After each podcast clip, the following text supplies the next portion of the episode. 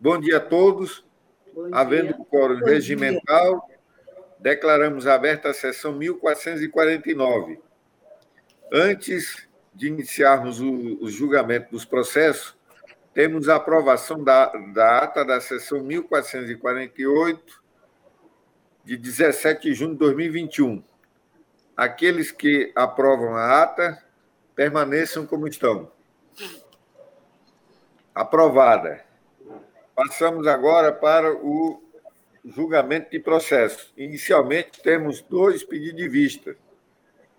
O primeiro é o processo 1338-858, com a palavra a conselheira revisora Nalu Maria Lima Gouveia.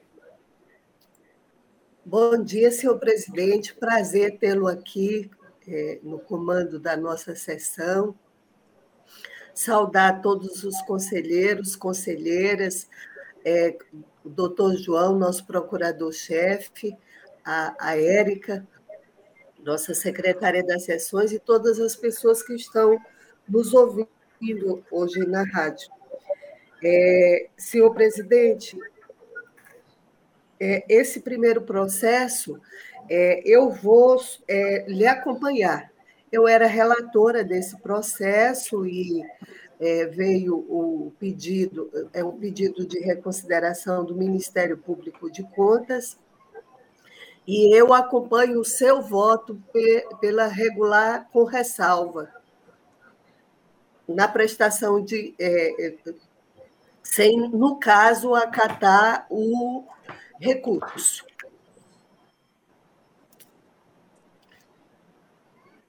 Excelência, nós poderíamos entender eh, os votos como estão no processo? É, tu acompanhou quem? O conselheiro Valmir? Não, Não, esse, o relator era o conselheiro Polanco. É, ah. é, excelência, uma questão de ordem. É, esse é o segundo processo da pauta, né, de pedido de vista. O primeiro é do DELASA. É uma concorrência Primeiro, o relator era o conselheiro Valmino, primeiro. Ah, desculpa, ah, desculpa, gente. É porque eu estou com dois pedidos de vista. Isso. Ah, desculpa, tá? É, esse, é o prim... esse é o primeiro pedido de vista, é, que no caso é aquele em que eu me baseio na decisão do Supremo, né? Já foi lido na, na sessão passada, eu li ele todinho na sessão foi, passada. Foi. E e depois retiramos de novo por causa da questão da, da individualização. Há uma dúvida na questão da individualização, mas com relação ao meu é, posicionamento, é aquele posicionamento é que foi é, definido pelo Supremo e que eu li na sessão passada. Foi do tema 899, né? Princípio da segurança. Exatamente. Aí eu fiquei, então, eu, eu não votei, porque é, é, aguardei, o, aguardei o pedido de vista da conselheira Nalu, né? Isso. Presidente, é, é isso. presidente uma sugestão. É, para que todos possamos entender bem a, a, votação, seria interessante que a doutora Érica lesse é, é a papeleta de como ficou o, Sim, o, a ação. Né? E aí vem um pequeno relatório em cima disso, e aí então nós conseguimos entender bem e dar sequência. Isso, excelente ideia. Bom dia a todos. Vou fazer a leitura da papeleta. Papeleta 138.858. A excelentíssima senhora conselheira Nalu Gouveia, Nalu Maria Lima Gouveia, pediu vista deste processo após o conselheiro relator Valmir Gomes Ribeiro ter proferido seu voto acolhi, acolhendo na íntegra, acolhido na íntegra pelos conselheiros Antônio Jorge Malheiro, Antônio Cristóvão Corrêa de Messias e José Ribamar Trindade de Oliveira, nos seguintes termos: pela irregularidade dos atos de gestão analisados, de responsabilidade solidária dos senhores Gildo César Rocha Pinto, ex-diretor-presidente do DEPASA, Luiz Carlos Lopes de Vasconcelos, chefe da divisão de Engenharia do DEPASA e fiscal de contrato, Marcos Luiz Pereira Dantas, fiscal das obras, ante as irregularidades já apontadas no relatório, parte integrante deste voto. Pela condenação dos responsáveis a devolverem solidariamente aos cofres públicos a quantia de R$ 5.460.000 R$ 852,41, com fundamento no artigo 54, caput da Lei Complementar Estadual 38/93, pela aplicação de multa aos responsáveis no percentual de 10% do valor do dano apurado, com fulcro no artigo 88 da Lei Complementar Estadual 38.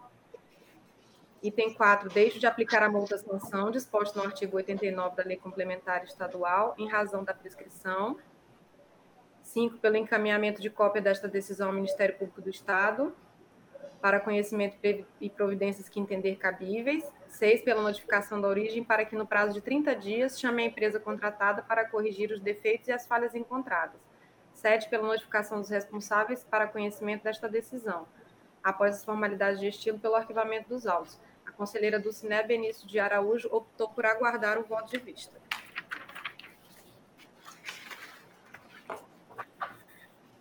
Então, é, já votaram aqui, o, acompanhando o relator, o conselheiro Malheiro, o Cristóvão e o conselheiro Ribamar. Isso. E agora a conselheira Nalu Gouveia trouxe o seu voto. Então, passo a palavra para a conselheira Dulce. Voto com a revisora, excelência. Bom, ficou por maioria nos termos do conselheiro relator. É, passamos para o processo 138.685. Com a palavra, continua com a palavra a conselheira Nalu Maria Lima Gouveia. Esse, senhor presidente, que também tem uma papeleta, é, é, indo pelo mesmo posicionamento do conselheiro Malheiro, talvez seja importante ler a papeleta também. É, é isso, conselheiro? Perfeito, perfeito. Papeleta de julgamento 138.685. A excelentíssima senhora conselheira Nalu Maria Lima Gouveia pediu vista deste processo após o conselheiro relator Ronald Polanco Ribeiro ter proferido seu voto, seguido pelo conselheiro Valmir Gomes Ribeiro e pela conselheira Dulcinéia Benício de Araújo, nos seguintes termos: pelo conhecimento do recurso e no mérito, julgando improcedente, mantendo-se assim integralmente o acórdão recorrido, 2. Pela notificação dos citados sobre o resultado deste julgamento, em seguida pelo arquivamento dos autos. Divergiu do relator o conselheiro Antônio Jorge Malheiro, ao votar nos seguintes termos: 1. Um, dar provimento ao recurso do Ministério Público Especial de Contas, aplicando a devolução solidária ao senhor Gildo César Rocha Pinto e ao senhor Francisco Ari da Silveira Júnior, fiscal da obra, no valor de R$ 200.102,29, acrescido da multa de 10%. O excelentíssimo senhor conselheiro José Ribamar Trindade de Oliveira optou por aguardar o voto de vista.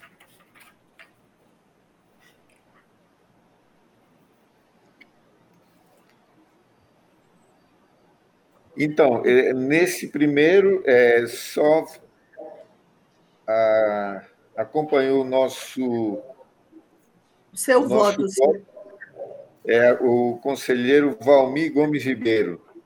O, teve o voto divergente do conselheiro Malheiro e o conselheiro Ribamar está aguardando, ficou pra, aguardando o, o voto da conselheira eu, Eu, eu não votei nesse processo? O senhor estava com o presidente. É... Ah, tá certo, tá certo. Tá certo, presidente, desculpa. Passa a palavra à conselheira revisora. É, é, é o mesmo voto do senhor, senhor conselheiro, é regular com ressalva. No caso, eu, eu voto as, é, negando a improcedência do recurso do Ministério Público de Contas. Conselheira Dulce? Ela votou com quem? É, senhor presidente, eu acompanhei seu voto. Ah, na sessão. ah já, já votou. Então, com a palavra, o conselheiro José Ribamar. Acompanho o voto de Vossa Excelência. Ou então ficou por maioria nos termos do voto do conselheiro relator. É, passamos para os processos de julgamento. Com a palavra, o conselheiro Valmir Gomes Ribeiro, com processo 138.834.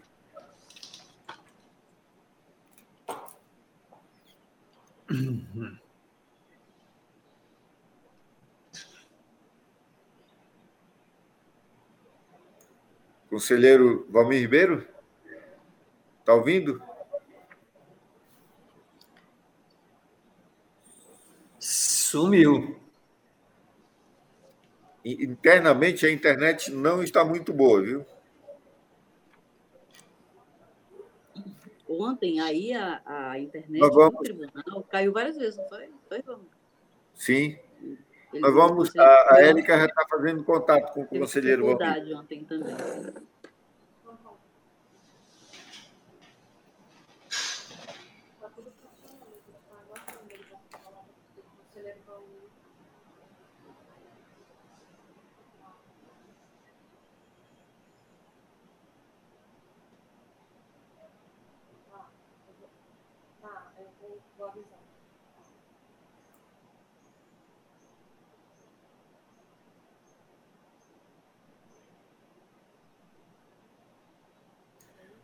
Bom, o, a internet do conselheiro Valmir Ribeiro está com problema. O técnico já, já chegou lá. Nós vamos passar para os processos do conselheiro Antônio Jorge Malheiro. O primeiro é o processo 140.251. Com a palavra, o conselheiro Antônio Jorge Malheiro. Senhor presidente, uma questão de ordem. Pois não. É, dada, a, dada a impossibilidade técnica da participação do conselheiro Valmir, é, consulta Vossa Excelência, não seria o caso de convidar a conselheira a substituta Maria de Jesus para fazer parte do plenário, para completar o quórum? Pois não, se é, convidamos a conselheira Maria de Jesus, está na sala?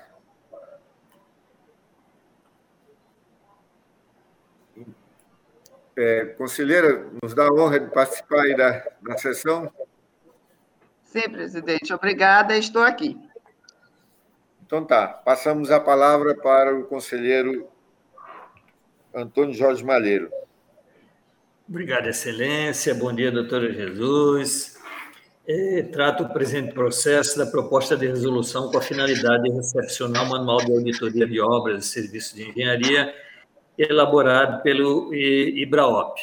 Lembramos que isso é uma sugestão antiga, inclusive faz parte da apuração e da valoração quando é, da, da, da, verificação das ações dos tribunais, da avaliação de procedimentos. É, acabou demorando mais, até porque era um processo físico, depois demorou para ser transformado também em processo eletrônico mas ele foi elaborado com base no plano estratégico desta Corte de Contas, de modo a garantir a padronização em nível nacional nos termos da resolução da Tricom 10 de 2018. Em julho de 2020, esta Corte filiou-se também ao IBRAOP para fazer essa, essa a melhoria com relação a essa, essa situação de avaliação e padronização de, de procedimentos. O doutor Parque se pronunciou através de seu procurador-chefe, doutor Joãozinho de Melo Neto, é o relatório, excelência. Obrigado, conselheiro Malheiro. Com a palavra, o nosso procurador Joãozinho. Obrigado, senhor presidente. Trata o presente processo de proposta de manual de rotinas de fiscalização de auditoria de obras e serviços de engenharia e a respectiva proposta de resolução. Os presentes autos foram atuados no ano de 2016 abordando a minuta do citado manual e sua proposta de instrução normativa, ambas elaboradas pela Diretoria de Auditoria Financeira Orçamentária deste tribunal, por meio da Quinta Inspetoria Geral de Controle Externo. Este parquê pronunciou-se sobre a matéria em duas oportunidades, esta última em 21 de maio de 2018. Passados quase três anos, o feito foi movimentado em 4 de maio de 2021 quando a relatoria encaminhou novamente à Quinta Inspetoria Geral de Controle Externo, tendo em vista a edição do Manual de Auditoria de Obras e Serviços de Engenharia, elaborado pelo IBRAOP, instituição filiada a esta Corte de Contas, em julho de 2020. O relatório técnico, a Folha 289, informa que, na data de 30 de dezembro de 2020, a Diretoria de Auditoria Financeira e Orçamentária deste, deste tribunal encaminhou à presidência da Corte a citada proposta de manual, bem como a minuta de resolução para sua adoção neste âmbito.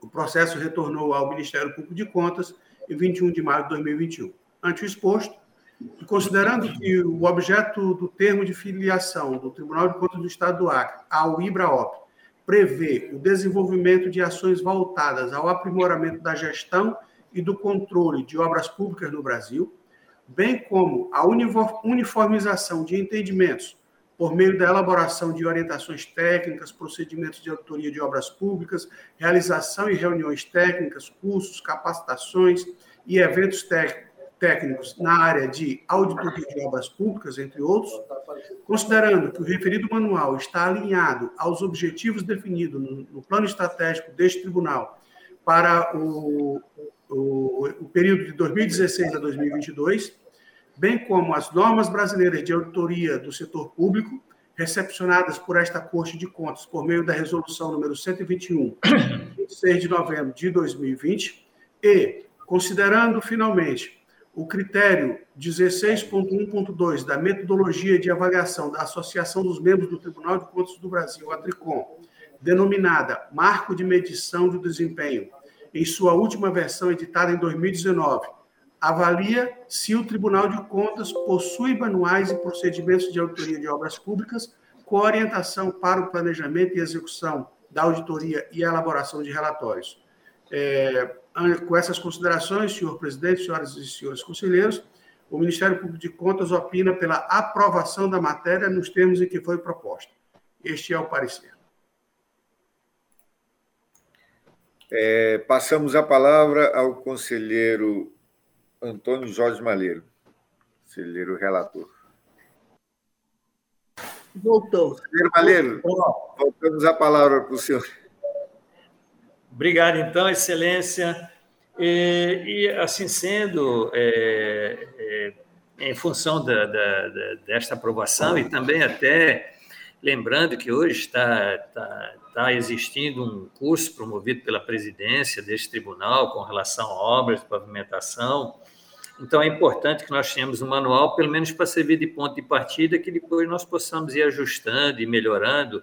E com isso, nós já temos um rumo e já adotamos a, a, o manual do IBRAOP como nosso também para fazer padrão com relação às auditorias de obras.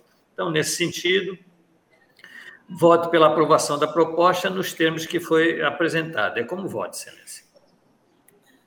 Obrigado, conselheiro. Em votação, com a palavra o conselheiro Valmir Ribeiro. Conselheiro Jesus, ele está fora. Ah, ele está fora, é. é. Conselheiro Antônio Cristóvão. Acompanhe o relator, senhor presidente. Conselheira Dulce. Com o relator, senhor Dulce. Conselheira Nalu Gouveia. Acompanhe o relator, senhor presidente conselheiro José Ribamar. Acompanho o relator, Excelência. Conselheira Maria de Jesus. Acompanho o nobre relator, Excelência. Então ficou a unanimidade, né, nos termos do voto do conselheiro relator. Só para dar uma informação, esse curso eu quero até parabenizar o, o gabinete do conselheiro é, Malheiro, que ontem até a, a Semíria me pediu para entrar, né, para ouvir. E eu acho, acharia interessante. É, acharia interessante todos é, os gabinetes, se tiverem, como está disponível, assim, a gente pode ficar, assistir as aulas, independente de estar tá no, é, matriculado, dá para assistir as aulas. É, porque tem várias é, metodologias que o, o, o auditor ou o consultor transmite que são importantes assim para é, acompanhar as obras, principalmente as obras rodoviárias urbanas, né, de ruas e, e também as grandes obras e os ramais. E, e importante, eu, eu, eu perdão, presidente, é importante até dizer que ele consegue explicar engenharia sem, sem apresentar uma fórmula, então isso é extremamente importante para quem não é do ramo, até ficar sem problema de, de, de, entender como é que faz, como é que se realiza, muito bom. Então, a gente podia ver uma forma, se alguém tiver interesse, do que nós convidamos de todos os gabinetes, mas eu estou eu tô acompanhando, é como diz o conselheiro Malheiro, não tem muita fórmula, né? apenas passa as orientações do DENIT, o, qual é a experiência nacional e internacional e, e as várias instâncias, como é que deve ser, desde o projetista, né, como é que deve pensar a obra, a parte do, do executor, da, da licitação, enfim, entra até o, e principalmente a nossa atuação, em que momento a gente deve chegar. É, é bom, ele era um, um, auditor do Tribunal de Contas de Pernambuco. Bom, passamos para o processo 136.924, permanece com a palavra o conselheiro Antônio Jorge Malheiro. Presidente, é uma, questão de ordem. uma questão de ordem que eu acho que o conselheiro Valmir retornou. Me parece que ainda não. Era isso que eu ia falar, presidente. É, na tela aparece ele conectado e com boa conexão agora. Uhum, pois é. Sim, na tela, mas ele não se apresentou ainda. Não, não comunicou aqui à mesa que. Uh, acho que agora está sendo áudio. Conselheiro Valmir? Oi, presidente. Está me ouvindo, presidente? Sim, agora estou ouvindo, só não aparece sua imagem ainda. Pois é. Vai, na, o senhor volta a participar da sessão? Ou... A imagem mais bonita que está aparecendo aqui é a minha. Essa, a câmera está fechada. Eu Não, acho que a tá câmera. Está aberta aqui. Já deu tá problema aberto. aqui. Agora eu fechei. Agora tente. Vamos abrir. Não. É. Não está aparecendo, não. Mas se está ouvindo a minha voz, não tem problema. Sim, sim, vão... estamos ouvindo. Vou ficar privado. Então, o senhor vai. Uma, uma, imagem muito bonita, mas fazer o quê? É, vamos. Então, o senhor continua na sessão, né? Continuo na sessão, estou aqui. Inclusive, eu então ouvi tá. todo o voto do conselheiro Malheiro, ouvi tudo. Infelizmente, tá bom. vocês não estavam me ouvindo. Eu estava até apto para votar. Tá bom, então, é, é, conselheira Maria de Jesus, obrigado aí. E vamos, continuamos a sessão com a palavra do conselheiro. Eu estou aqui, presidente, estou precisando, é só chamar. Obrigado. Conselheiro Antônio Jorge Malheiro. Obrigado, Excelência. Trata agora o processo de uma denúncia apresentada pelo senhor Valdo Santana dos Santos, pessoa física inscrita no CPF 390 920 542 91, relatando uma possível irregularidade no edital de licitação do pregão presencial para registro de preço número 109 2019 da IMURB, da Prefeitura Municipal de Rio Branco, é, que tinha por objeto a contratação de pessoa física ou jurídica prestadora de serviços de locação de equipamentos com operador e caminhões também com condutor. O denunciante apresentou uma representação específica com relação ao item 54, é, que era relativa a serviço de locação de caminhão limpa-fossa com condutor equipado com mangueiras de alta pressão e sucção, em perfeita, é, perfeita condição de uso, com capacidade mínima de 8 mil litros, acessórios obrigatórios e documentação regular. É, a denúncia tinha como fundamento a ausência de exigência no edital é, de comprovação de regularidade ambiental e sanitária. A quinta inspetoria apresentou um relatório técnico às folhas 171 a 181, sugerindo conhecimento da denúncia e a sua improcedência. É, é, além de estar sendo feita uma solicitação é, que só aumentava, a, a, dificultava a competitividade, o objeto da representação acabou também não sendo contratado. O doutor Paquet se pronunciou através do ilustre procurador, doutor Mário Sérgio Neto de Oliveira, o relatório, excelência. Com a palavra, o nosso procurador João Isidro para sustentação do seu parecer. Obrigado, senhor presidente. Conforme o senhor viu, trata-se de uma denúncia do senhor Valdo Santana dos Santos com relação ao pregão presencial 109-2019 da Empresa Municipal de Urbanização de Rio Branco, é, cujo objeto era a locação de caminhão limpa-fossa com motorista, mas o edital não exigia a comprovação da regularidade ambiental e sanitária conforme é, exigência da legislação pertinente. É, a instrução é, é, é, feita nos autos afirma que os serviços não foram contratados. É, com essas considerações, o parecer ministerial é pelo conhecimento da denúncia, pela sua procedência, mas reconhecendo a prejudicialidade do mérito em razão da não consumação do objeto. Este é o parecer da palavra do procurador Mário Sérgio Nery de Oliveira. É, devolvemos a palavra ao relator, o conselheiro Antônio Jorge Malheiro.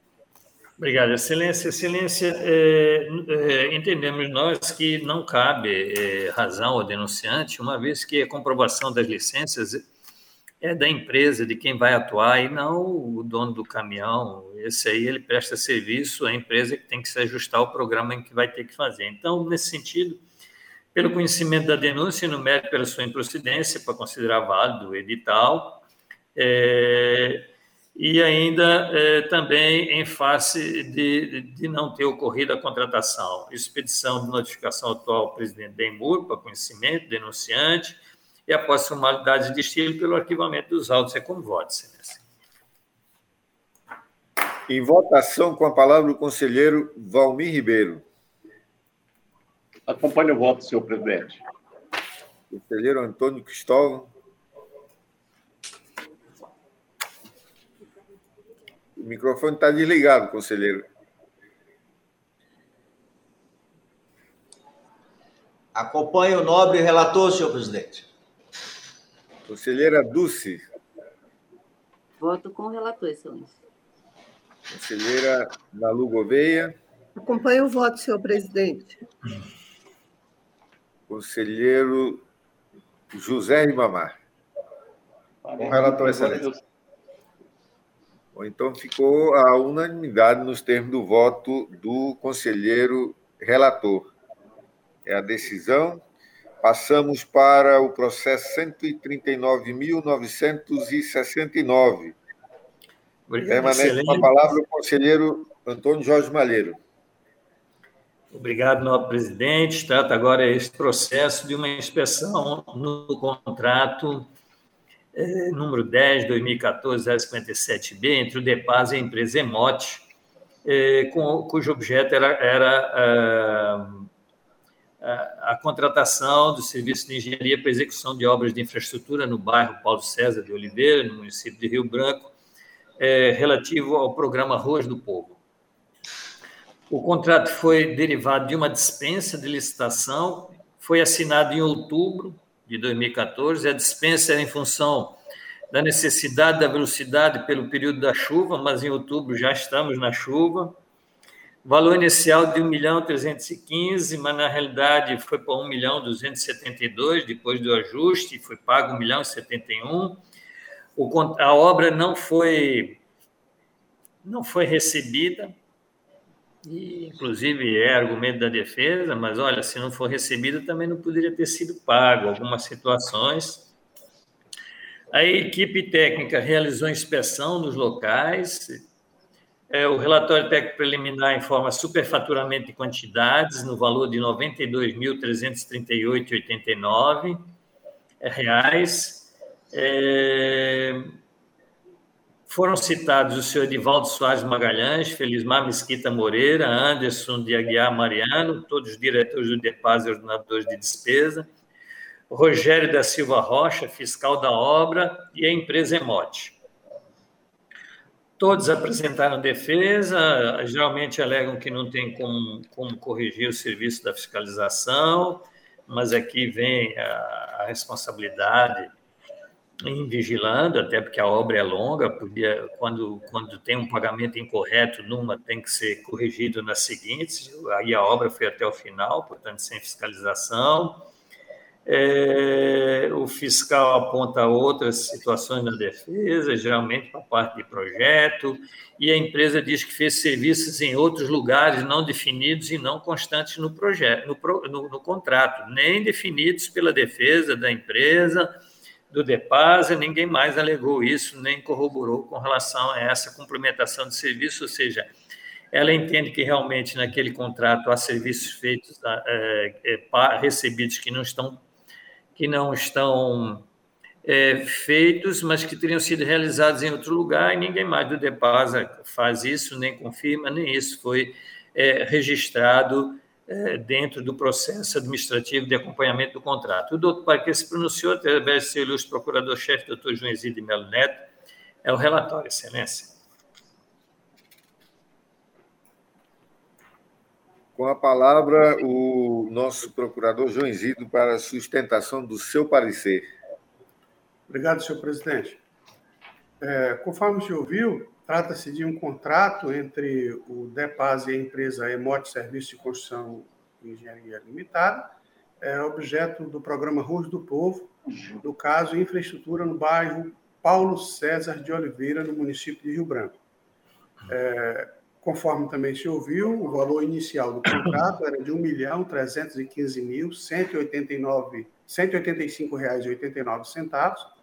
O contrato foi assinado em 16 de outubro de 2014 e tinha um prazo de cinco meses. Uh, o contrato sofreu cinco termos aditivos e a análise é, pontua quanto a esse, esse fato que não houve a demonstração das necessidades desses termos aditivos, porque dentre as justificativas apresentadas está, por exemplo, o período chuvoso que ocorre anualmente, né?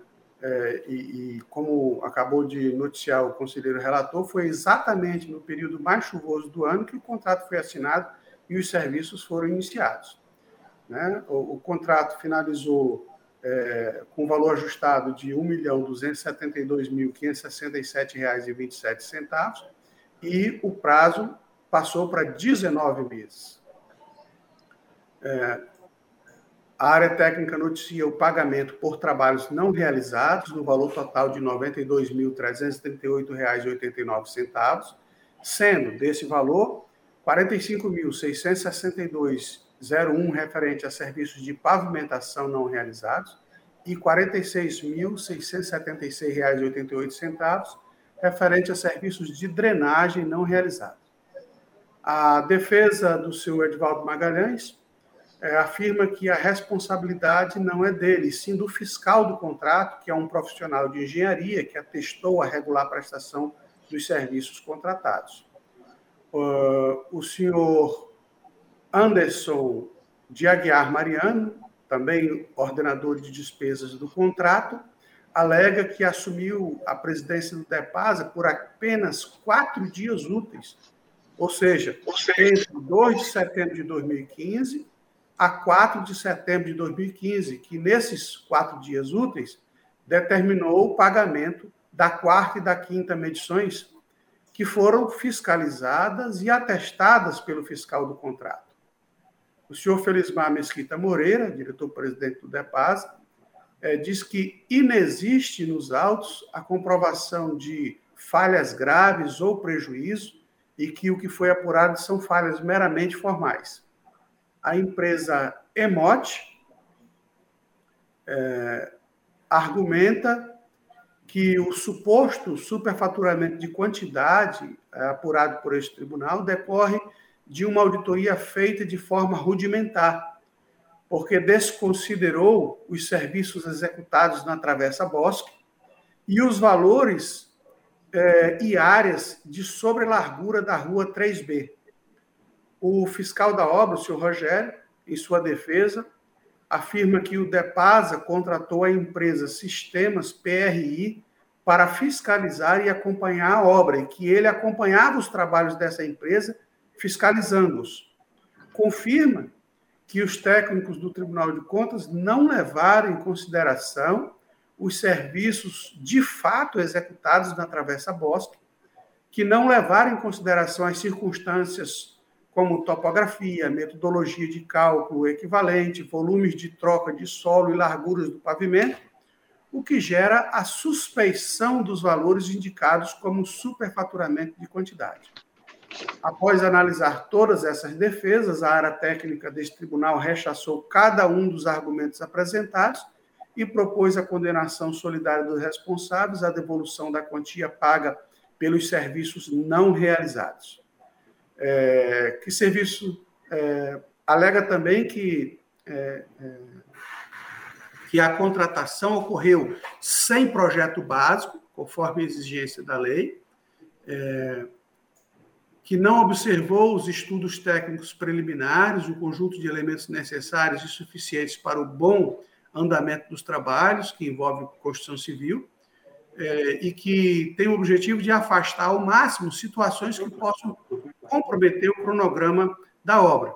Isso nos termos que dispõe o artigo 6 inciso 9 da Lei das Licitações. Nada disso foi observado na contratação dessa empresa. E que a Travessa Bosque não constava do projeto inicial e, foi, e não foi, é, é, e foi incluída no contrato em uma de suas alterações as mudanças decorrentes dos termos aditivos não foram sequer inseridas no projeto e nem tampouco foram feitas adequações no, programa, no cronograma físico-financeiro. As ruas construídas já não estavam em condições de uso cinco anos após a execução dos serviços e que é, são responsáveis não só quem atestou ah, os serviços, mas quem homologou a execução desses serviços. E essa homologação ocorre é, por ocasião da, da liquidação e pagamento do, dos serviços. Com essas considerações, o parecer ministerial é pela condenação da empresa EMOP a devolver aos cofres do depósito quantia de R$ 2.338,89 pelos serviços de pavimentação e drenagem em quantidade superior aos efetivamente prestados ou prestados em desacordo com aqueles inicialmente previstos. Acrescido de multa acessória, dosada a critério deste plenário, com fundamento na disposição incerta no artigo 88 da Lei Orgânica Local, e de aos senhores Felipe, Edivaldo e Anderson pelas condutas omissivas e comissivas detalhadas no curso deste parecer e do relatório da auditoria, que culminaram no atraso e encarecimento da obra de infraestrutura do bairro Paulo César de Oliveira, em prejuízo ao interesse público e ao erário.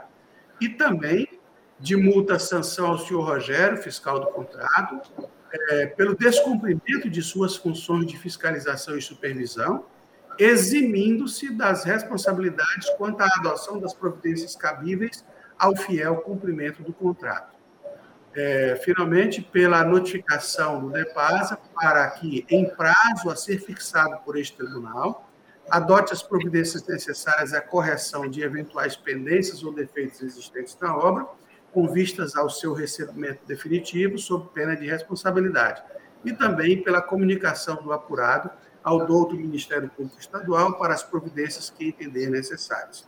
Este é o parecer, senhor presidente, senhoras e senhores conselheiros.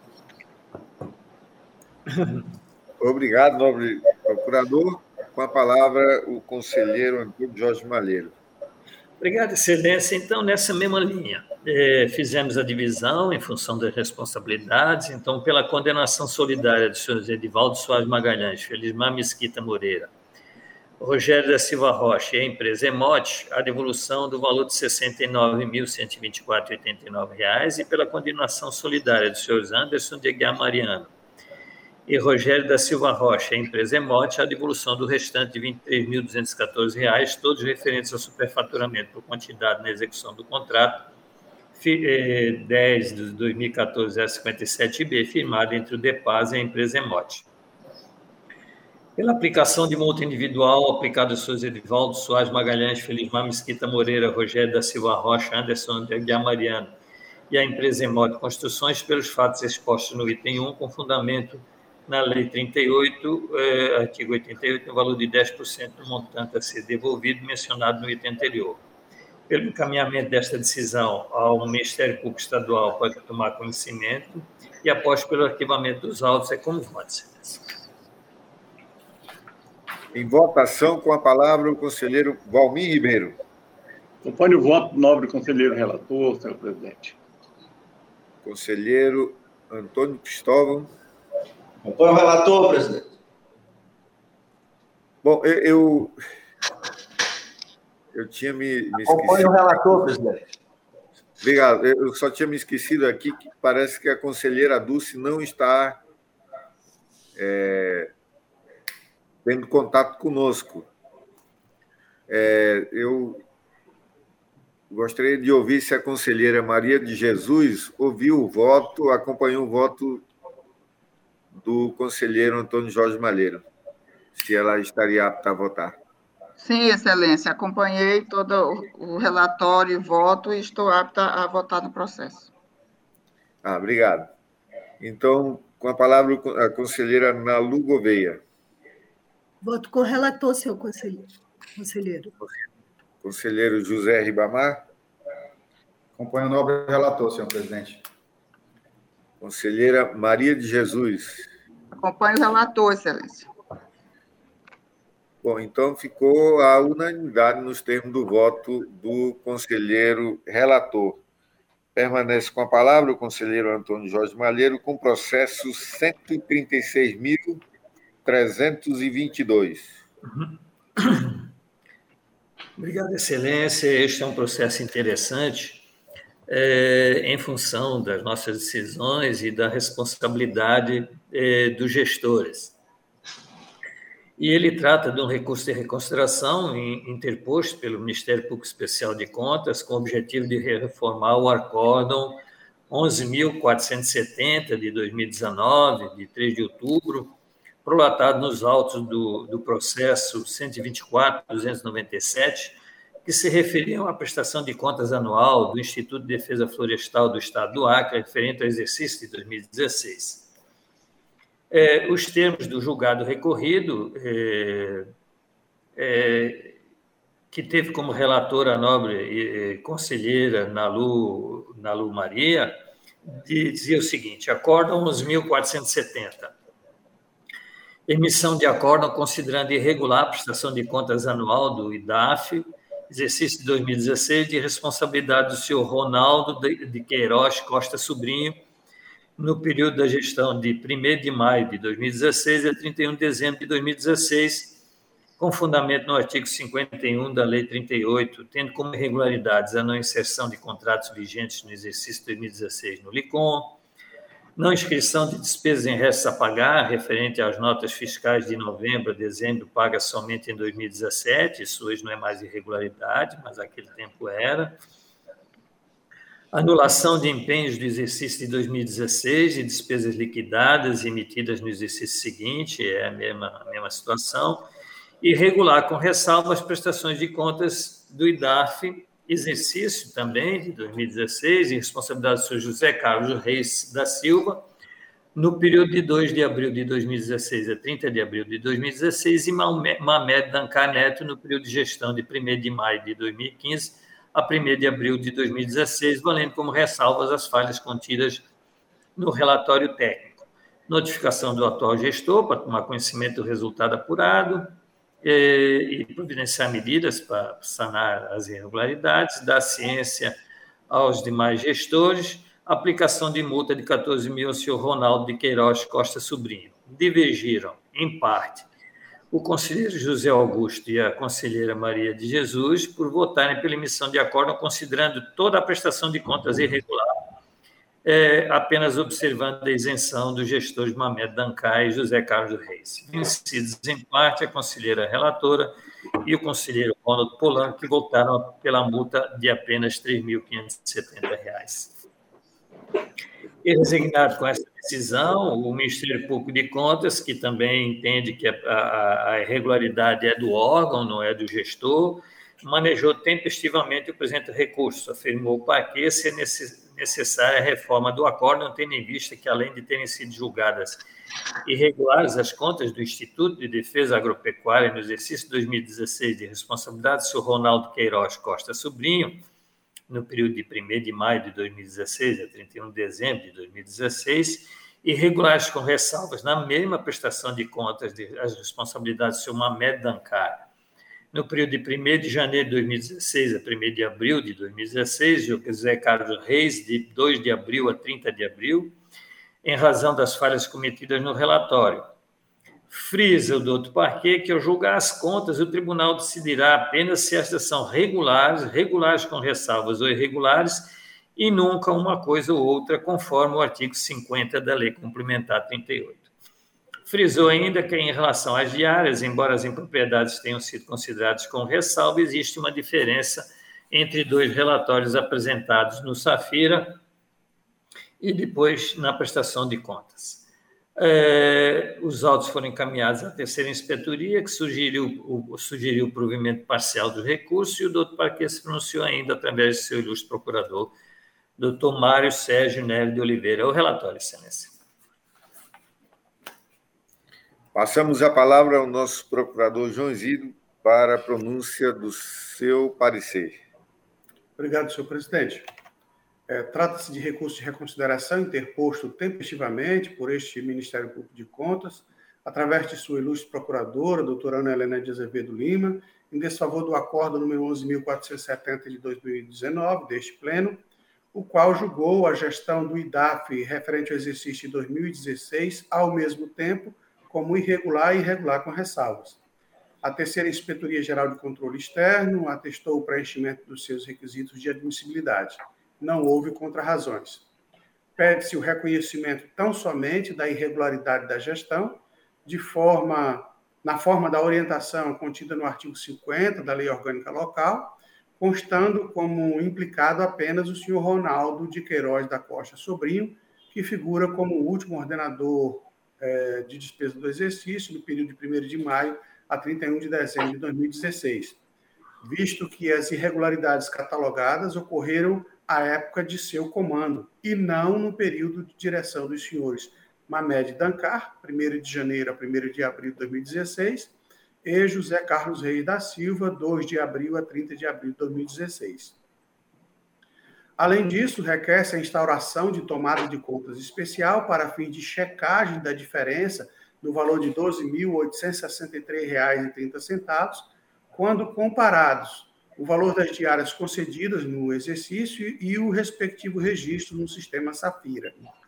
Após o parecer de folhas 36 e 37, foi alterada a relatoria do feito determinada a folha 41 a verificação das baixas do aludido sistema das diárias concedidas, não nos parecendo ter havido mudanças, a não ser em termos de atualização de valores. Com efeito, a instrução concordou com a tese da confusa dupla ou múltipla classificação da matéria, concebeu a majoração da multa aplicada, dada a gravidade da referida divergência de valores, e ainda a abertura de tomada de contas especial para avaliação deste ponto, mas, em sua conclusão, aderiu inteiramente ao que aqui se postula. A rigor, o mais adequado, a nosso ver, teria sido o desdobramento da matéria em três feitos, à luz do contido no referido artigo 50 da Lei Orgânica da Corte. Isto posto, concordamos na íntegra com o apelo e ratificamos o pedido de reforma do julgado mediante o conhecimento e procedência do pedido. Este é o parecer da palavra do procurador Mário Sérgio Nery de Oliveira. Passamos a palavra ao nosso conselheiro Antônio Jorge Malheiro para a pronúncia do seu voto. Obrigado, Excelência. O que está em questão, então, agora aqui neste processo, é se nós julgamos o órgão para quem eu tenho que rotular se está irregular ou não, ou se nós julgamos as contas do gestor do órgão, que tem contas regulares, regulares com ressalva ou irregular. Então, é isso que está em questão aqui.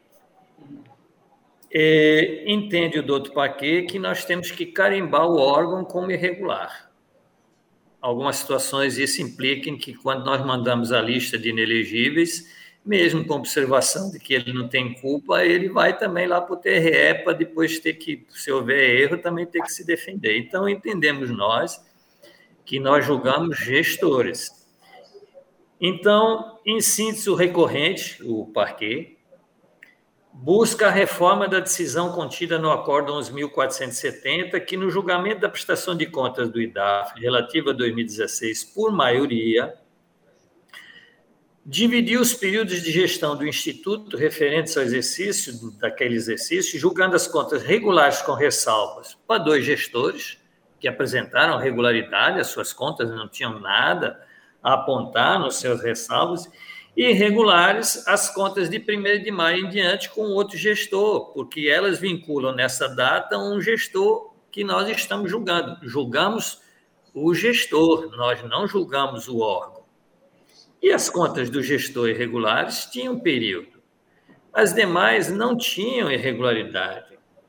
Examinando os autos, verifica-se as folhas 43 a 164, o relatório de registro de diárias, que foi outro ponto agora levantado pelo doutor Parquet, de que também queria a reforma com relação à irregularidade das diárias, é, pois haveria uma incoerência entre os valores apresentados no CIPAC e aqueles que foram colocados é, direto no, no, no, no, no sistema do, do, da prestação de contas.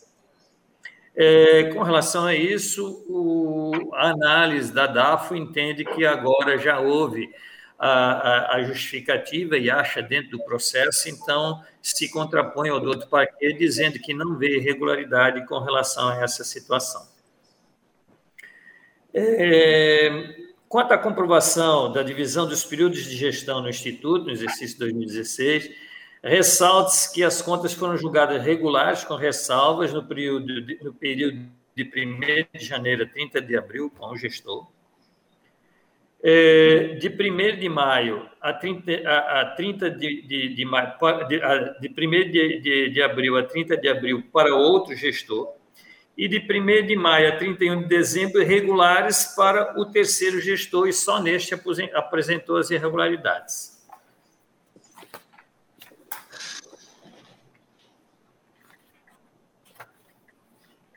Quanto à unificação da aprovação das contas do exercício, sem a separação dos períodos geridos por cada gestor, pretendida pelo parquê, cabe destacar que, além de não ser justo, não é justo eu dizer que um servidor que não fez nada errado está carimbado de irregular, não é justo. Vênia, data máxima vênia. Cabe destacar que, além disso, pois rotularia como irregular e mancharia incorretamente as gestões e os gestores a quem nada de irregular se tem apontado. Além disso, esta interpretação não contraria o dispositivo legal apontado pelo MPE de contas. Não contraria, se a gente separar em, em vários períodos, porque o artigo 50 da nossa lei orgânica, lei 38, ela diz o seguinte: ao julgar as contas, e aqui não diz que são contas de, de, de períodos, conta de gestor, conta de órgão. O tribunal decidirá se estes são regulares, regulares com ressalvas ou irregulares. E o tribunal disse isso. Ele disse é regular do seu fulano, regular com ressalva do seu cicrano e irregular do seu fulano. Então, o tribunal cumpriu o artigo 50 da lei orgânica.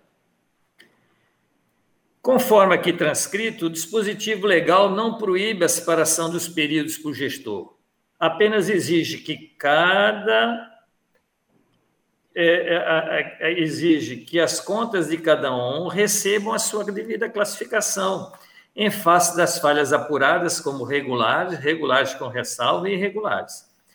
E tal não poderia ser diferente as contas são relativas ao órgão jurisdicionado, mas não são dele. Elas são de responsabilidade do gestor que conduziu o órgão.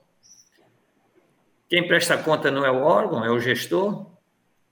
Isso é tão patente que, se do órgão fosse, após o término de um mandato, as contas seriam de responsabilidade do novo gestor.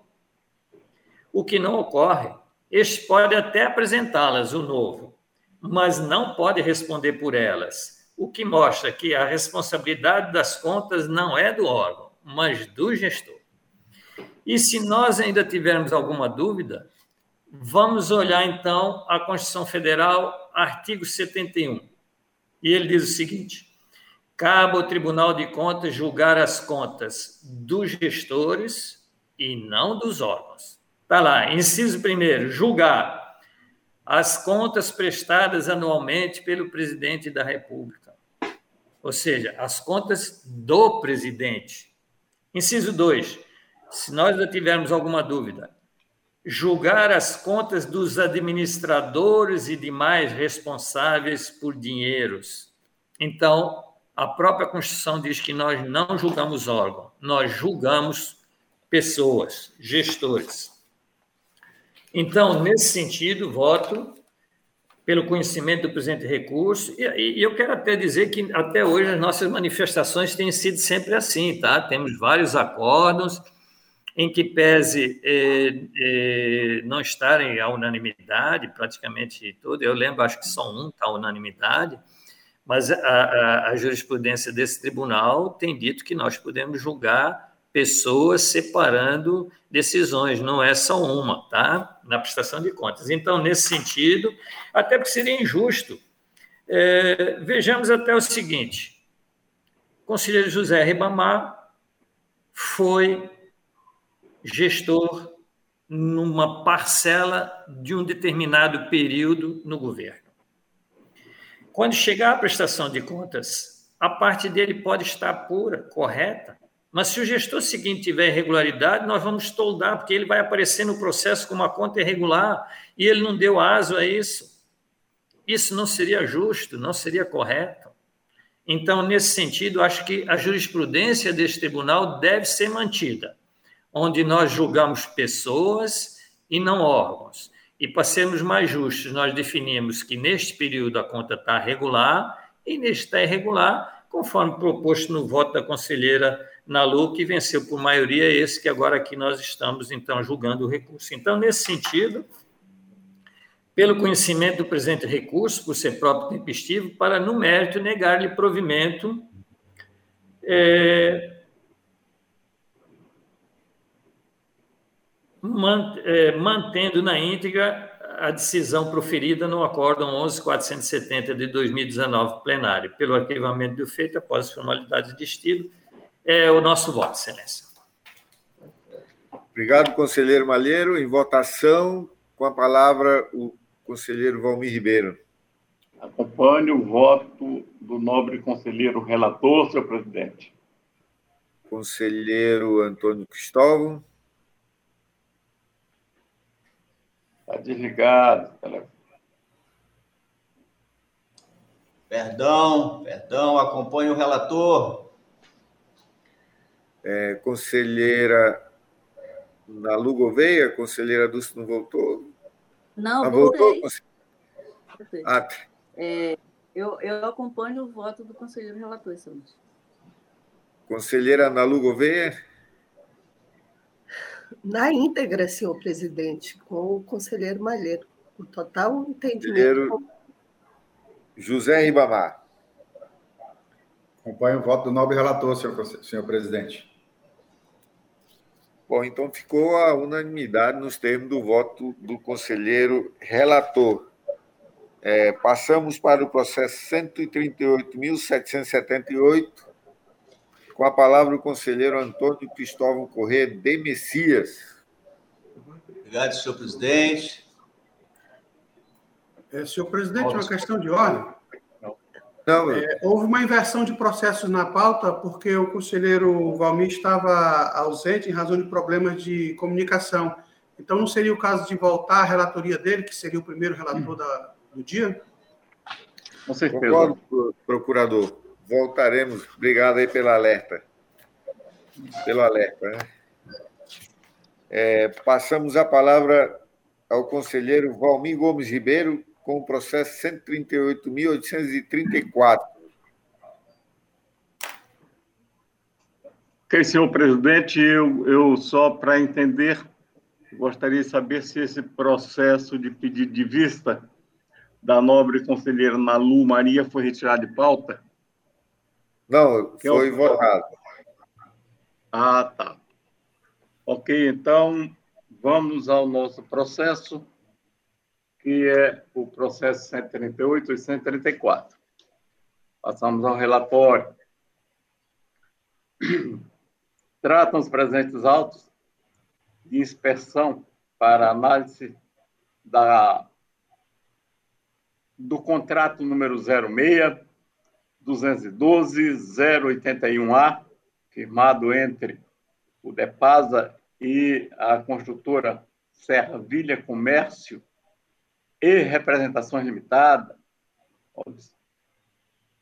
objetivando a execução de obras de infraestrutura no bairro Geraldo Fleming, no município de Rio Branco, Acre. A instrução do feito coube aqui em TGCE, que emitiu o relatório de folhas 156-166, onde informa a ocorrência de inconsistências nos serviços de pavimentação e de drenagem de esgoto, gerado, gerando danos ao erário no valor de R$ 162.348,65. Aqui em TGCE, atribuiu responsabilidades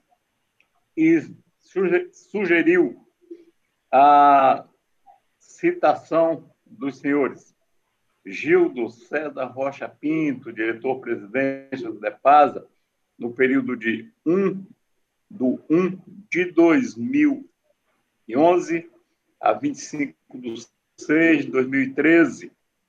Felismar Mesquita Moreira, diretor-presidente do DEPASA, no período de 27 de 6 de 2013 a 31 de 12 de 2014. É, Clay Regazzoni, fiscal de obra, e Manuel Andrade de Souza, representante da, da construtora Servilha.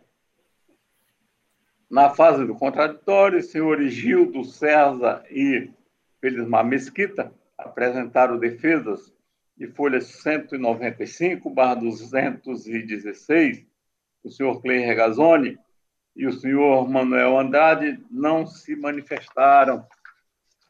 Aqui no TGCE, analisando as justificativas apresentadas, emitido, emitiu o relatório de folhas 221/228, observando que não foram apresentados documentos ou justificativas que confirmem a execução da totalidade dos serviços pagos. Emitidos autos ao Ministério Público de Contas, esse se manifestou por intermédio de seu ilustre procurador, digo, de sua ilustre procuradora, doutora Ana Helena de Azevedo Lima. É o relatório, senhor presidente. Obrigado, é conselheiro, conselheiro Valmir. Com a palavra, o procurador Fuzido para pronúncia do seu voto. Obrigado, senhor presidente. Seu, seu voto, sustentação do seu parecer. Obrigado, senhor presidente. Conforme se ouviu, trata-se de um contrato firmado entre o DEPAS e a construtora Servilha Comércio e Representação Limitada, é, cujo objeto era a infraestrutura do bairro Geraldo Flame, no município de Rio Branco. O contrato foi assinado em 22 de junho de 2012, com prazo de seis meses e com o valor de R$ 4.054.761,02. É, na verdade, após é, aditivos, o contrato vigiu até 26 de junho de 2014 e o valor final ficou em R$ 5.111.833,12, dos quais foram desembolsados R$ 3.172.098,46 em razão da inexecução parcial é, é, do contrato que é, não foi apurada nestes autos. A análise técnica noticia a existência de débito no valor de R$ 162.348,65, em razão do pagamento de serviços de pavimentação, drenagem e esgotamento em quantitativos superiores aos medidos e calculados pela área técnica. As defesas é, não acostaram provas capazes de ilidir os apontamentos feitos pela área técnica é, e alega que a multa-sanção estaria prescrita é, porque já transcorreram mais de cinco anos entre os fatos geradores, que foi 2012 e 2013, é, tendo a citação ocorrida em 16 de abril de 2019 e 7 de maio de 2019, respectivamente. Com essas considerações, o parecer ministerial é pela condenação dos responsáveis à devolução da quantia impugnada, ou seja, R$ 162.348,65, 1,65, atualizada monetariamente e acrescida de juros moratórios, nos termos da previsão incerta no artigo 54, caput da Lei Orgânica Local, e de multa acessória dosada a critério do plenário, consoante disposição incerta no artigo 88 da mesma lei, é, sem prejuízo do encaminhamento do apurado ao douto Ministério Público Estadual para as providências que entender é, necessárias, e a Corregedoria da Corte, em razão do processo ter ficado paralisado na quinta Inspetoria Geral de Controle Externo deste tribunal, sem qualquer justificativa, no período de 5 de agosto de 2016 até fevereiro de 2019, consoante eh, o disposto no artigo 3C da Lei Complementar Estadual número 38, 93. Este é o parecer da palavra da procuradora Ana Helena de Azevedo Lima. Obrigado, procurador João. É, com a palavra, o nosso conselheiro Valmir Gomes Ribeiro. Obrigado, senhor presidente. Vamos ao voto. Da análise dos autos, constatou-se dano ao erário, ao erário apurando o valor de R$ 162.348,65, decorrentes de pagamentos de serviços em quantidades superiores aos serviços que foram efetivamente executados.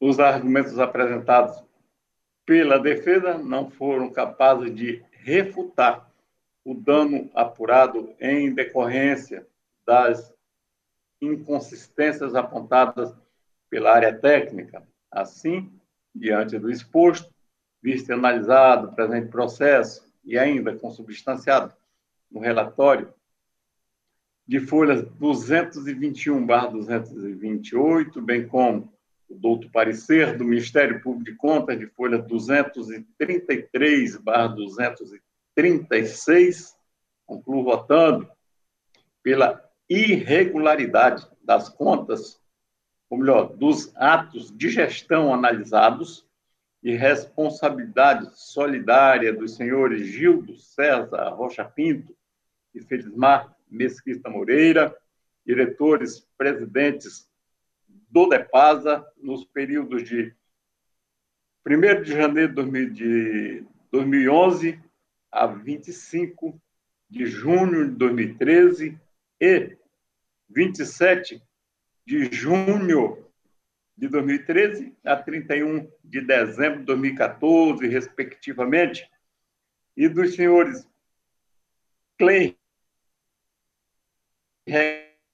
Regazone Souza, representante da construtora Servilha, ante as irregularidades já apontadas.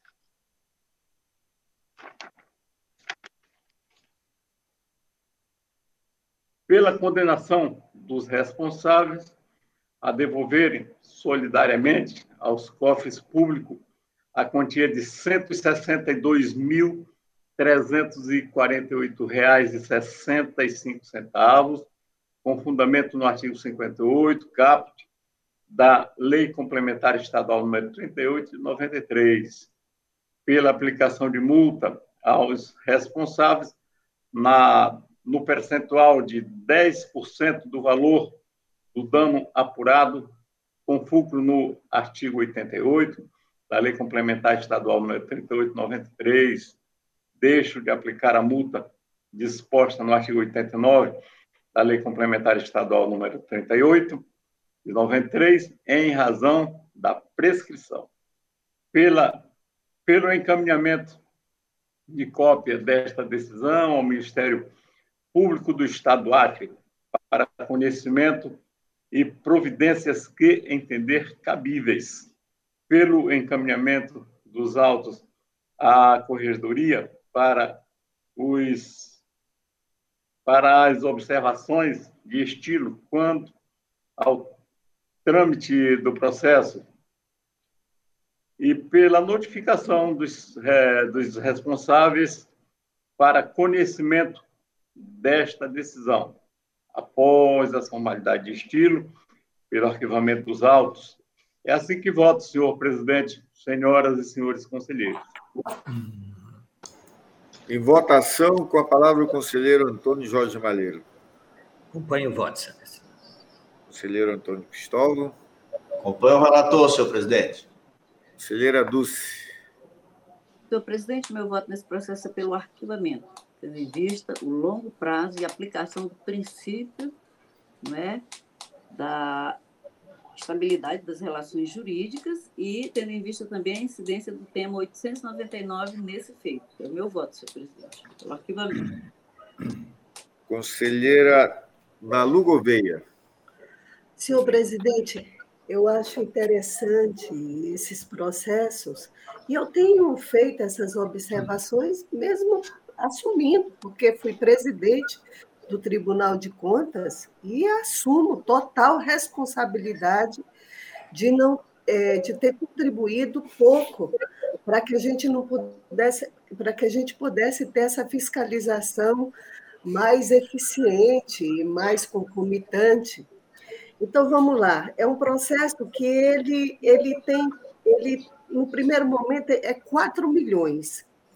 Ele ele vai no valor de 5 milhões depois, mas efetivamente foi desembolsado 3 milhões. 3 milhões. 3 milhões 172 98 46.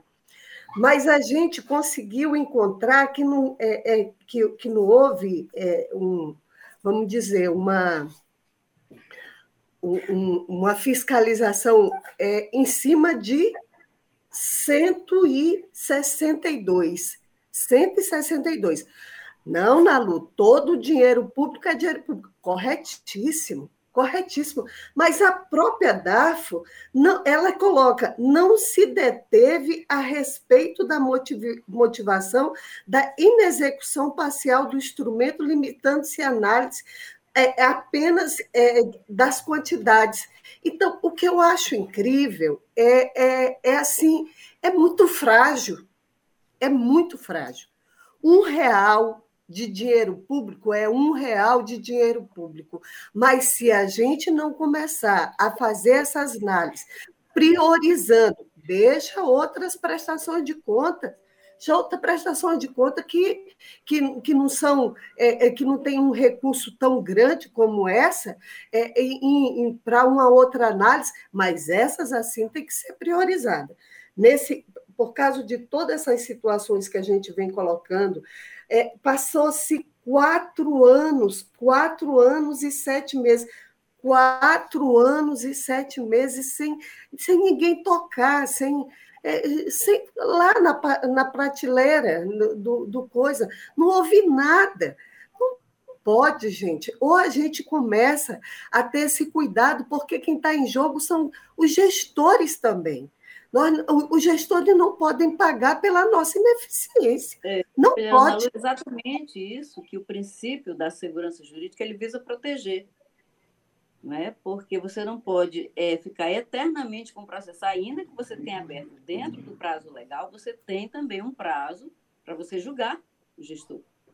Né? Então, à medida em que ah, o órgão julgador ele paralisa e fica, e fica, e fica, é, ele também torna é, praticamente impossível a defesa para quem está sendo julgado né, de um eventual recurso, porque dado né, a longitude de prazo em que se passa os, em que os atos e os fatos se passam e a busca de nova de nova documentação você inviabiliza é, completamente o direito de defesa de quem é julgado. Obrigada pelo eu, eu tenho feito, conselheiro Polanco, é, como assim, eu tenho um relacionamento muito bom com os auditores. Toda situação de, de, de licitações que eu vejo no Estado, independente de prefeituras, independente do governo do Estado, eu encaminho ao Rony e encaminho ao Gustavo. Ontem, antes de ontem mesmo, a gente, os três, eu, o Rony e o Gustavo, nós estávamos vendo uma, uma, uma licitação da Prefeitura de Rio Branco, é, da administração do prefeito Bocalon, que ele mesmo acabou retirando foi questionado e retirou. Então, gente, isso é um trabalho bem feito. Esse é um trabalho bem feito.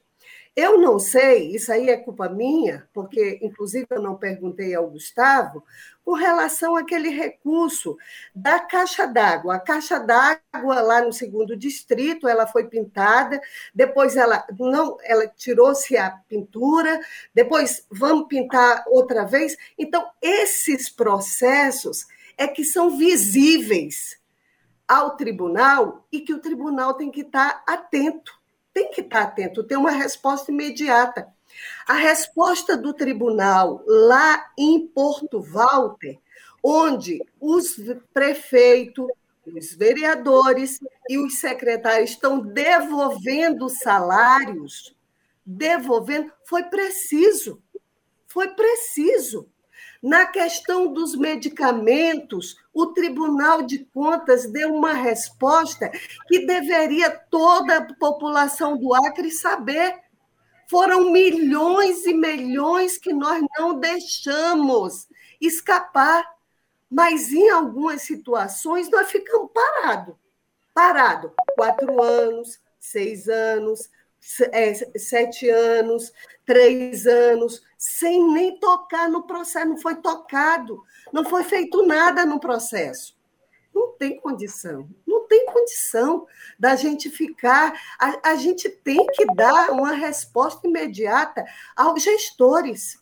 Então, por causa disso, é que eu tenho sempre questionado e, e, e tenho colocado essas situações e apelado uh, no, no, tribunal para que a gente possa é, ser mais ágil. É, diante disso, eu voto com a conselheira Dulce. O voto do conselheiro José Ribamar? Acompanho o relator, senhor presidente. Bom, então ficou por maioria nos termos do voto do conselheiro relator. Passa Passamos para o processo 139.437, com a palavra o conselheiro Valmir Gomes Ribeiro. Obrigado, senhor presidente. Vamos ao relatório. Trato o presente processo de inspeção para análise do contrato número 01-2012-004A, firmado entre o Departamento de Pavimentação de Saneamento do Estado do Acre, LEPASA, e a construtora JJ Limitada, cujo objeto foi a contratação de empresa de engenharia para a execução de obras de terraplanagem e pavimentação de vias urbanas no município de Sena Madureira, segunda etapa. A quinta GCE emitiu o relatório técnico de folha 200, perdão, de, folha 23 barra 28, sugerindo o arquivamento dos autos, considerando a execução parcial do contrato e efetuado pagamento de apenas 13,74% do valor global é, contratado, sendo que a última medição ocorreu em 30 de julho de 2012. Emitidos autos ao Ministério Público de Contas, ele se manifestou por intermédio do seu ilustre procurador, doutor Sérgio Cunha Mendonça, as folhas 36 barra 37. É o relatório, senhor presidente. Com a palavra, nosso procurador João Isidro para a sustentação do seu parecer. Obrigado, senhor presidente. Conforme o senhor viu, é um contrato entre o DREPAS e a construtora JJ Limitada, com o objetivo de terraplanagem e pavimentação nas vias urbanas do município de Sena Madureira, na verdade, é a segunda etapa do, do projeto. Ah, esse, esse processo não teve instrução, uma vez que a área técnica noticia que apenas 13,74% do valor contratado foi realizado e com serviços iniciais e subterrâneos da obra. A última medição ocorreu em 30 de julho de 2012, é, quando o processo foi instaurado e, a, e, e, começou a ser feita a análise técnica, já tinham é, transcorrido mais de sete anos da assinatura do contrato, aliás, da rescisão do contrato é, o, eventuais vestígios, uma vez que os serviços eram iniciais e subterrâneos, já tinham sido apagados, quer pela utilização é, das vias, quer pelas intempéries. Então, nesse momento, havia impossibilidade de aferição dos serviços que tinham sido executados. Com essas considerações e seguindo a orientação da área técnica, o parecer ministerial é pelo arquivamento do processo sem resolução de mérito.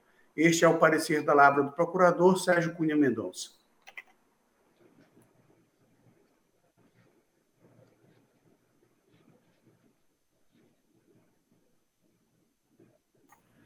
Passamos a palavra ao conselheiro Valmir Gomes Ribeiro. Obrigado, senhor presidente. É, o meu voto é no mesmo sentido, então, é, concluo votando é, pelo arquivamento dos autos sem julgamento do mérito, com foco no artigo 172 do regimento interno deste Tribunal de Contas, combinado com o artigo 485, inciso 4 do Código de Processo Civil. Após as formalidades de estilo, é, pelo arquivamento dos autos. É assim que voto, senhor presidente, senhoras e senhores conselheiros. É, em votação, com a palavra o conselheiro Antônio Jorge Malheiro. Obrigado, Excelência. Excelência, também estou começando a jogar a toalha. Uma obra que em sete anos não tem mais nem vestígios, uma obra de infraestrutura. e nós concordamos com isso, realmente. Se uma obra de infraestrutura não durar de 20 a 30 anos, estamos jogando dinheiro fora. E aqui está escrito lá na folha 26, na, na instrução, que deixa de fazer avaliação porque seus vestígios estão apagados, ou seja, não, não encontraram nada, né? Estou começando a jogar a toalha. É, e eu quero lembrar que o Código Civil não é o contrato, é o Código Civil, é lei. Ela garante a eficiência da obra em cinco anos, quer esteja ou não escrito no contrato. Então, em cinco anos, eu não posso deixar de imaginar que a obra não tem mais nem vestígios. Agora, eu queria ver se eu vou lá não acho vestígio da instalação da água eu não acho vestígio da instalação de esgoto. Nós nunca fiscalizamos a concomitante, às vezes a gente pede devolução porque não estava feito e nessa aqui a gente não acha. Bom, mas como eu também já estou jogando a toalha, eu acompanho na íntegra o voto do nobre relator. É, o voto do conselheiro Antônio Cristóvão. Da mesma forma também, senhor presidente. Vamos acompanhar o relator Conselheira Dulce? Com o relator, senhor. Conselheira Nalu Gouveia. Não, nós não estamos jogando a toalha. Nós decidimos que, nesse tipo de caso, nós decidimos, o Tribunal de Contas, que quando a gente não dava uma resposta de não sei quantos anos de não mexer no processo, nós íamos pedir o arquivamento. Nós não estamos jogando toalha. Foi decisão nossa. Nós não podemos. É, essa foi decisão da gente. Até porque o, o, o, gestor precisa ter paz um dia. Com cinco anos ele, precisa, ele, ele pode ter paz? Com três anos ele pode ter paz? Vamos botar um prazo para alguém dar paz a um gestor, para que os órgãos de controle possam ser mais eficientes para que a gente possa condizer com o nosso salário, dar resposta à população. Qual é o prazo que a gente pode deixar o gestor em paz? E sabe por que, que eu digo isso? Porque eu fui gestora e eu quero que me deixe em paz. Me dei um prazo. Daqui a alguns tempos, eu vou assumir de novo o Tribunal de Contas, se Deus quiser. Com o maior prazer. Chegar de novo seis e pouco da manhã, como passei dois anos da minha vida. E eu quero ter um prazo para que eu possa ficar tranquila. Eu não posso ficar 10 anos esperando pela minha prestação de contas. Fomos nós que demos esse prazo. Ninguém jogou toalha, não. Nós demos um prazo. Acompanhe o voto, senhor presidente. Conselheiro José Ribamar. Acompanhe o voto, excelência. Bom, ficou a unanimidade nos termos do voto do conselheiro relator. Passamos agora para os processos relatados pelo conselheiro Antônio Cristóvão Corrêa de Messias. É, já tinha falado, é o processo 138.778, conselheiro. Obrigado, nobre presidente, senhores conselheiros, senhoras conselheiras, nosso ilustre procurador. Trata-se de recurso de reconsideração da decisão que fundamentou o parecer prévio número 443 e o acordo número 7556 de 2 de fevereiro de 2012, exarados dos autos do processo 12.906, prestação de contas da Prefeitura de Rodrigues Alves. A Secretaria das Exceções atestou tempestividade do recurso de reconsideração, na folha 24. Estado a se manifestar sobre a matéria, a segunda IGCE emitiu o relatório técnico de folha 162 a 168, 181 a 182 e 265 a 272 dos autos. Seu turno, o Ministério Público, junto a esse Tribunal de Contas, se manifestou conclusivamente as folhas 279 a 284 dos autos. Da lavra do excelentíssimo senhor procurador, doutor Sérgio Cunha Mendonça. É o relatório, senhor presidente, senhoras e senhores conselheiros e conselheiras. Passamos a palavra ao nosso procurador João Isidro para a sustentação do seu parecer. Obrigado, senhor presidente. É, o senhor Francisco Wagner de Santana Morim, é, prefeito de Rodrigues Alves, inconformado com a decisão deste tribunal que julgou irregulares as suas contas e imputou o débito em razão é, da sua prestação de contas da, da Prefeitura exercício de 2008, manejou o prazer de recurso de reconsideração e, após a fase do contraditório, a área técnica noticia é, os seguintes fatos.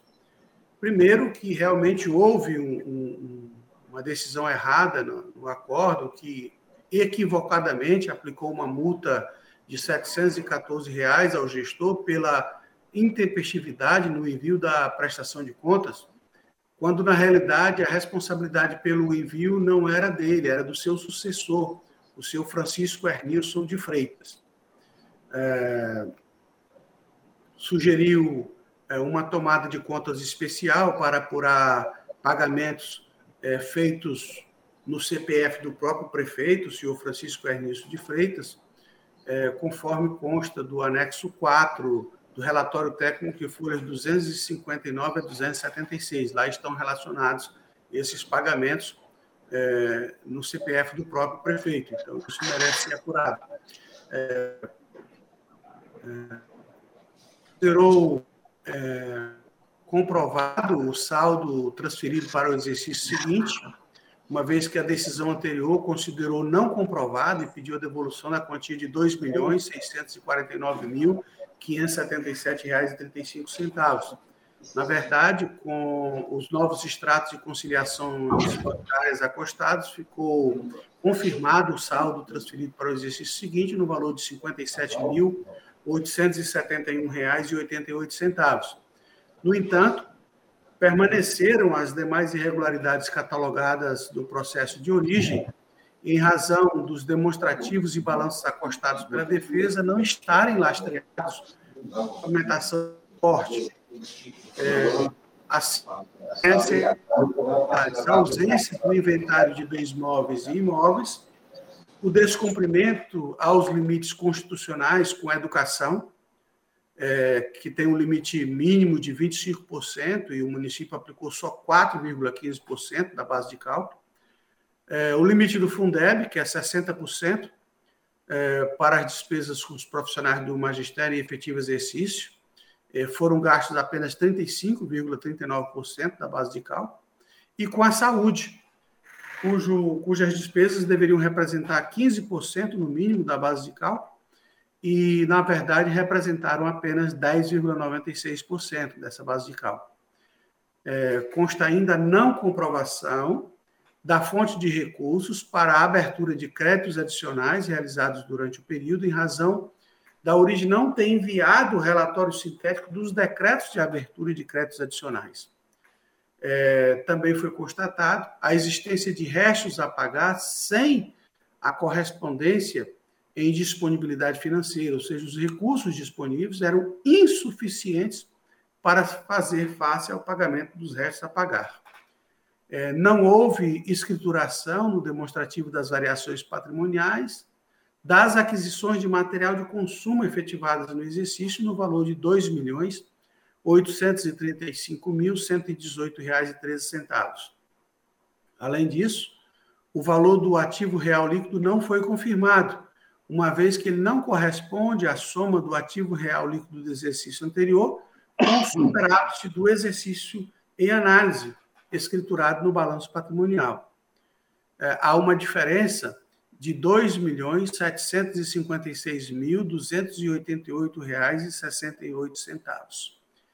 É, com essas considerações, o ser ministerial é pelo conhecimento do recurso de reconsideração, mas no mérito pelo seu provimento parcial para excluir a multa aplicada ao senhor Francisco Wagner de Santana Amorim, no valor de 714 reais, em razão da intempestividade no envio da prestação de contas, uma vez que a responsabilidade não era dele, sim do senhor Francisco Ernesto de Freitas, e é, excluir a valor atinente a, ao saldo transferido para o exercício seguinte, que foi comprovado por ocasião desse recurso, e também a, a multa é, é, é acessória de 10% incidente sobre esse valor do saldo que foi comprovado.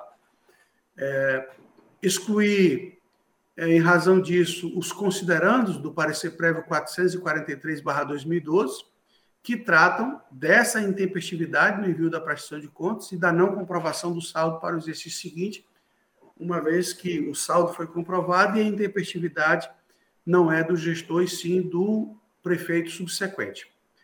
É, no mais, manter a desaprovação das contas em razão da permanência das demais irregularidades catalogadas. Este é o parecer da palavra do procurador Sérgio Cunha Mendonça. Devolvemos a palavra ao conselheiro relator Antônio Cristóvão. Obrigado, senhor presidente. Bem explícito pelo doutor Parquet, visto analisado o presente recurso de reconsideração, verifica-se que os pressupostos de admissibilidade foram devidamente cumpridos.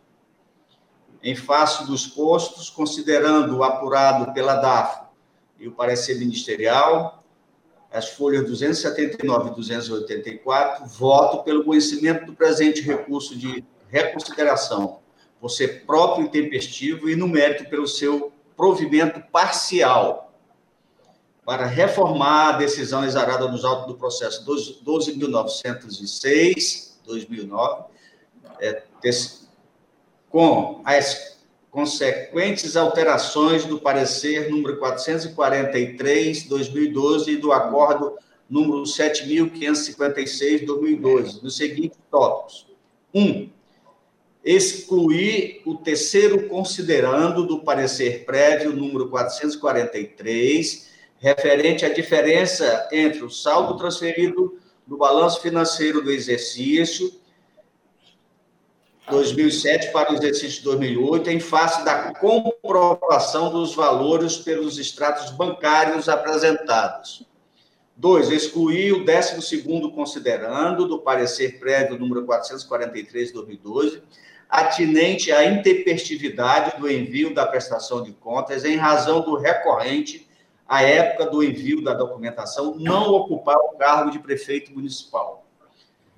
3. Excluir o item 1 do acordo número 7.556, 2012, correspondente à devolução da diferença do saldo transferido para o exercício seguinte, de R$ 2.649.577,35 centavos. 4. Excluir o item 2 do acordo 7.556, referente às imputações da multa acessória, a linha A, e da multa sanção, a linha B. Quinto, manter as demais disposições contidas no parecer prévio, número 4.443, e no acordo número 7.556 de 2012, por seus próprios fundamentos, em virtude das irregularidades que não foram sanadas e que acarretam a desaprovação da prestação de contas da Prefeitura Municipal de Rodrigues Alves, após a formalidade pelo arquivamento. É o voto, senhoras e senhores conselheiros e conselheiras. Em votação, com a palavra o conselheiro Valmir Ribeiro. Acompanhe o voto, senhor presidente. Conselheiro Antônio Jorge Malheiro. Acompanhe o voto, excelência. Conselheira Dulce. Com relator, excelência. Conselheira Nalu Gouveia. Com relator, senhor presidente. Conselheiro José Ibamar. Acompanhe o voto, excelência. Bom, então ficou a unanimidade nos termos do voto do conselheiro relator. Passamos para o processo 137.507. Com a palavra a conselheira Dulce. Obrigado, senhor presidente, senhor procurador-chefe, doutor João Isidro, senhoras conselheiras, senhores conselheiros, vida Érica, tratam os autos da prestação de contas do Fundo Orçamentário Especial de Estudos Jurídicos da Defensoria Pública do Estado do Acre, relativo ao exercício de 2019 de responsabilidade da senhora Roberta de Paula Caminha Melo. Em 13 de maio de 2020, as contas foram enviadas eletronicamente a esta corte, evidenciando a tempestividade de ingresso do feito nos termos da legislação de regência. Houve autuação, registro e a distribuição pela Secretaria das Seções, o seu envio a DAFO, que se manifestou pela primeira inspetoria, considerando irregulares as contas apresentadas pelo Fundo Orçamentário Especial de Estudos Jurídicos da Defensoria Pública do Estado do Acre, folhas 221 e 227. Em obediência aos princípios do contraditório da ampla defesa, foi determinada a citação da senhora Roberta de Paula Caminha Melo e da responsável pela área contábil, senhora Geise Glaucia Aguirre de Souza Ferraz, que ocorreu por meio do Diário Eletrônico de Contas 1431, em 1 de outubro de 2020, tendo sido apresentados os esclarecimentos.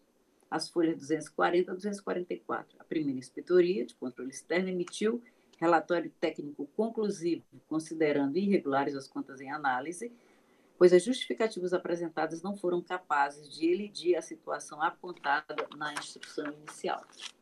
Encaminhados os autos ao Ministério de Contas, antes mesmo da manifestação ministerial, as citadas apresentaram complementação de defesas, folhas 263 e 271, que foi recebida com fundamento no princípio da verdade real e encaminhada à Diretoria de Auditoria Financeira e Orçamentária da AFO, que, após análise, se manifestou considerando a prestação de contas regular com ressalva.